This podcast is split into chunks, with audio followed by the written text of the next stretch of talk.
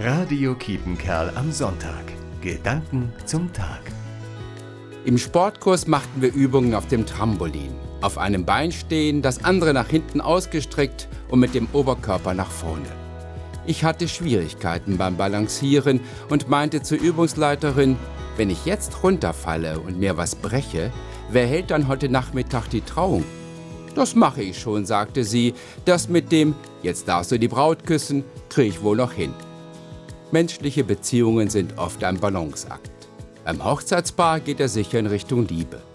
Zurzeit begegnen mir Menschen mit Mund- und Nasenschutz und ich erkenne nicht, ob sie lachen, weinen, ein skeptisches Gesicht machen oder mir freundlich gesonnen sind.